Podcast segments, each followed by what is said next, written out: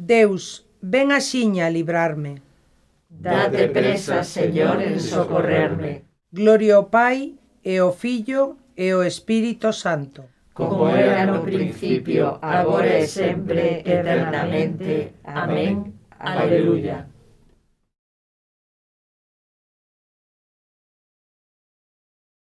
Cando a luz do día está no máis alto, es, Señor Jesús, luz e ledicia, de quen na fe e na esperanza celebran a festa da vida. É a resurrección, palabra e prenda, de ser e de vivir eternamente, sementadas de esperanzas as nosas vidas, serán en ti colleita para sempre. Ven xa, Señor Xesús, o oh noso Salvador, enche coa túa luz este día, camiño de ledicia e de esperanza, real acontecer da nosa vida. Danos, o Pai omnipotente, e ti, Filho amado e Señor noso, por obra do Espírito enviado, vivir xa da festa do teu reino. Amén. Amén.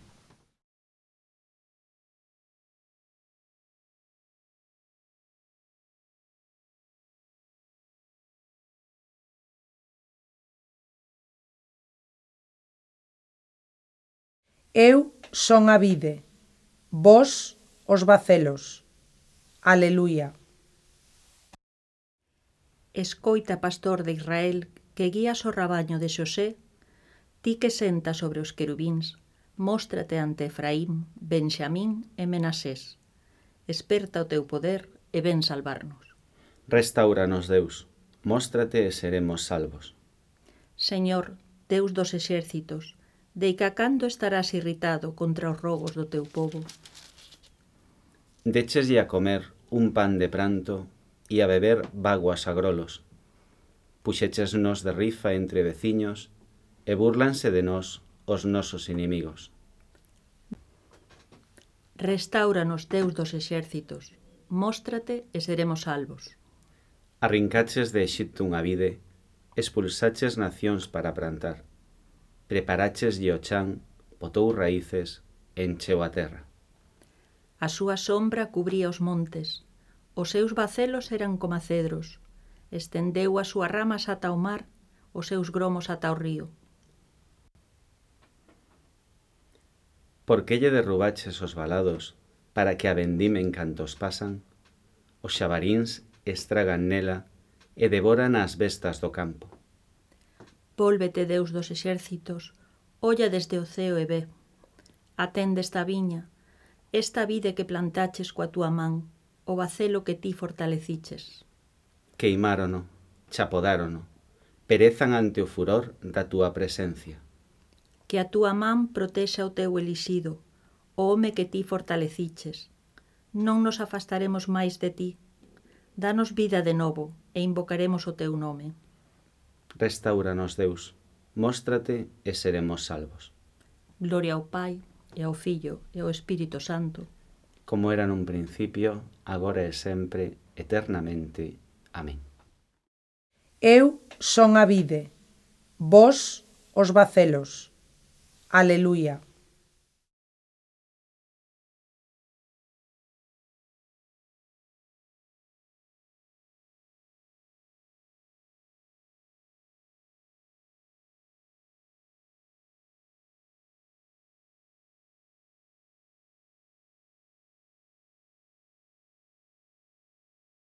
Sacaredes augas con gozo das fontes da salvación. Aleluia. Douchas gracias, Señor, porque estabas anosado conmigo, pero cálmanse a túa ira e consoláchesme. Deus é a miña salvación. Terei confianza e non medo. Ele é a miña forza, por iso lo areino. Sí, o Señor é a miña salvación. Sacaredes auga con gozo das fontes da salvación. Aquel día ides decir, dadelle gracias ao Señor e invocade o seu nome. Pregoade entre os povos os seus feitos. Proclamade que o seu nome é grande. Cantade o Señor, de verdade fixo cousas magníficas, que serán coñecidas en toda a terra. Clamade con gozo e ledicia, habitantes de Sión, que grande é no medio de ti o Santo de Israel. Gloria ao Pai, e ao Filho, e ao Espírito Santo. Como era no principio, agora e sempre, eternamente. Amén. Sacaredes augas con gozo das fontes da salvación. Aleluia.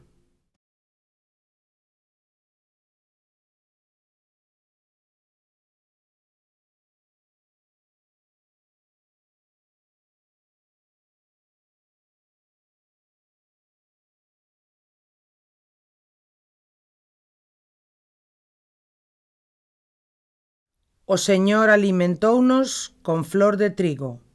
Aleluia. Cantádelle a Deus a nosa forza, aclamade o Deus de Xacob. Pulsade o salterio, tocade o pandeiro, A a cítara e a arpa, tocade a trompeta na lúa nova, na lúa chea no día da festa. Para Israel isto é unha lei, un precepto do Deus de Xacob impúxollo por lei a Xosé cando saiu da terra de Exipto. Escoito unha fala para min descoñecida. Tireille a carga do lombo. As súas mans deixaron as cestas. No apuro chamáchesme e libreite. Respondinche agachado entre trebóns. Púxente a prova nas augas de Meribá. Oe, meu povo, que quero avisarte. Escoítame ben, Israel Non terás contigo un Deus extraño, non adorarás un Deus alleo. Eu son o Señor, o teu Deus, quen te sacou da terra de Exipto. Abre a túa boca, que eu a encherei. Pero o meu povo non escoitou a miña voz, Israel non quiso obedecerme, e deixeinos a súa teima, que fixesen o seu xeito. Se o meu povo me escoitase, Se Israel seguise o meu camiño, abateríalle nun intre os inimigos, volvería a miña man contra os seus opresores. Adularíano os que aborrecen ao Señor, e a sorte deles quedaría fixada para sempre. Manteríao con flor de trigo, con mel bravo o fartaría. Gloria ao Pai e ao Fillo e ao Espírito Santo como era no principio, agora e sempre, eternamente. Amén. Aleluya. O Señor alimentounos con flor de trigo. Aleluia.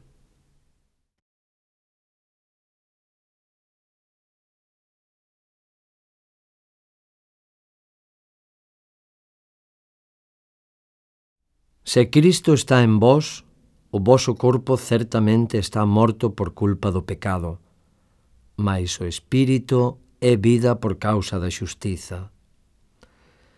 Se o espírito do que resucitou dos mortos a Xesús habita en vós, o mesmo que resucitou a Cristo Xesús dos mortos, vivificará os vosos corpos mortais polo seu espírito que habita en vós. Cristo, Fillo de Deus vivo, ten piedade de nós. Aleluya, aleluya. Cristo, Fillo de Deus vivo, ten piedade de nós. Aleluya, aleluya. Ti que resucitaches de entre os mortos. Aleluya, aleluya. Gloria ao Pai, ao Fillo e ao Espírito Santo. Cristo, Fillo de Deus vivo, ten piedade de nós. Aleluya, aleluya.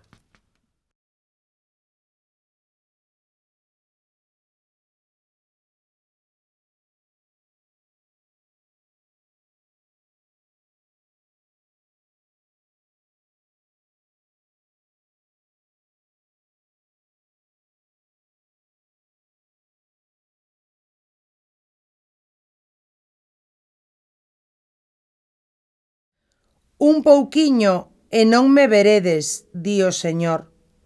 Outro pouquiño e volveredesme ver, porque vou onde o Pai. Aleluia.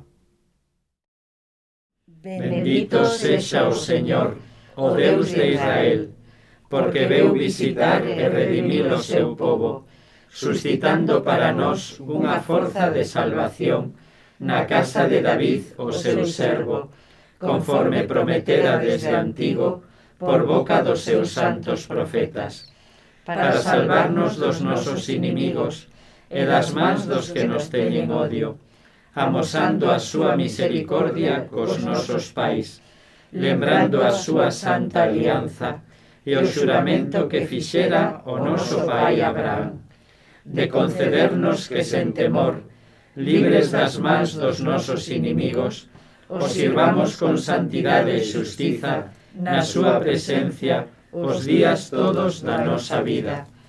E ti, meniño, vas ser chamado profeta do Altísimo, porque irás por diante do Señor preparando os seus camiños, anunciándolle o seu povo a salvación, o perdón dos pecados, pola misericordia entrañable do noso Deus, virá visitarnos desde o ceo un sol nacente, para iluminar os que viven nas tebras, e nas sombras da morte, para guiar os nosos pasos polos camiños da paz. Gloria ao Pai, e ao Filho, e ao Espírito Santo, como era no principio, agora e sempre, eternamente. Amén. Un pouquiño e non me veredes, di o Señor Outro pouquiño e volveredesme ver, porque vou onde o Pai. Aleluia.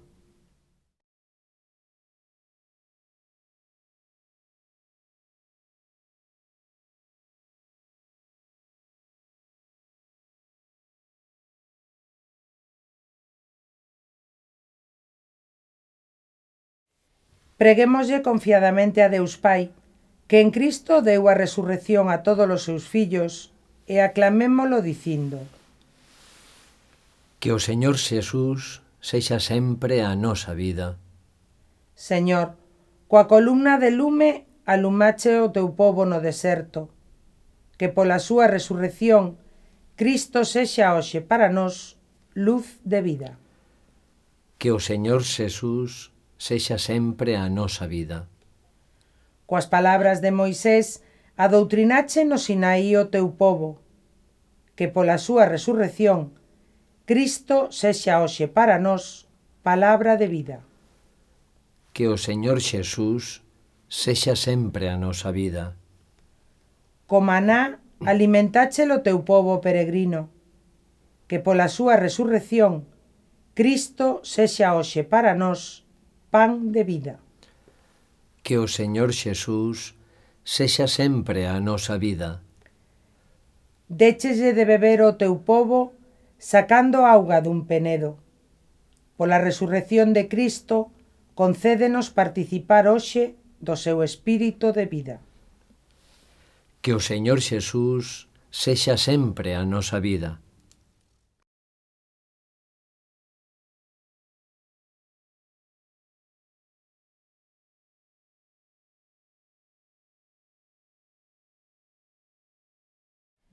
noso Pai que estás no ceo, santificado sexa o teu nome, veña o teu reino, e fágase a túa vontade, aquí na terra como no ceo. Danos hoxe o noso pan de cada día, perdoa as nosas ofensas, como tamén perdoamos nós a que nos ten ofendido. E non nos deixes caer na tentación, mas líbranos do mal.